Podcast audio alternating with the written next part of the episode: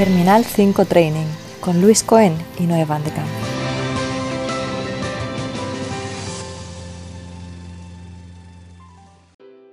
Altitud de cabina y altitud de vuelo. Muchas veces tenemos confusión entre lo que es la altitud de cabina y la altitud de vuelo. Porque como son valores diferentes, pensamos, uy, pero si el avión va a 35.000 pies, ¿por qué me están diciendo que la altitud de cabina es de 8.000 pies o de 7.500 pies?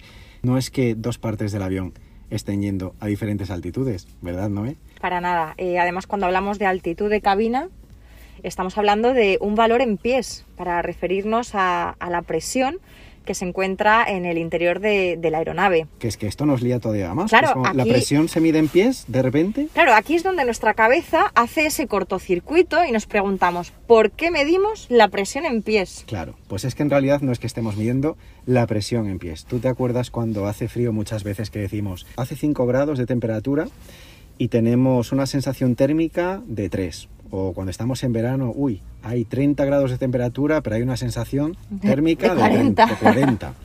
Entonces, en realidad lo que estamos diciendo, ah, altitud de cabina, tantos pies, lo que estamos haciendo es esa comparación, esa equivalencia a la presión que habría si nos encontrásemos a esa altitud. Entonces, si de repente decimos altitud de cabina 7000 pies, nos estamos refiriendo a la presión que tendría una persona si se encuentra a 7000 pies sobre el nivel del mar.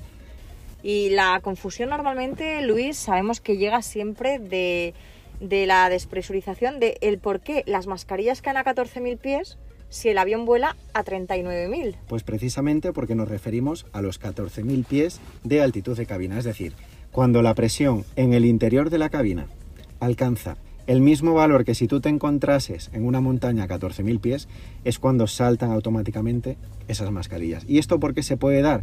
Por un fallo de presurización, o porque se produzca una grieta, o porque se produzca una abertura en el fuselaje.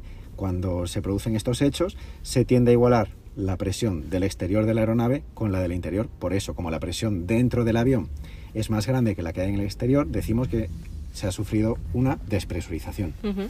Sabemos que la presión atmosférica es eh, esa fuerza, el peso que el aire ejerce sobre nosotros y que a medida que, que ascendemos tenemos pues menos cantidad de aire sobre, sobre nosotros y vamos dejando parte de ese aire debajo de nosotros, ¿verdad? Por lo tanto, la presión disminuye a medida que vamos ascendiendo. Por tanto, esa es la razón por la cual decimos que a partir de los 14.000 pies de altitud de cabina es cuando saltan las mascarillas y por qué, aunque las mascarillas salten a esa altitud, el avión se encuentre volando a otra altitud, porque nos estamos refiriendo a la presión relativa dentro del interior de la aeronave. Es un tema, Luis, bastante un poco complicado, ¿verdad? Al principio para Es complicado de entender, pero cuando algo hace clic y dices, vale, ahora ya lo he comprendido, ya lo sabes para Sí, toda la y vida. además poco a poco eh, ya lo, se, va, se va entendiendo mucho mejor.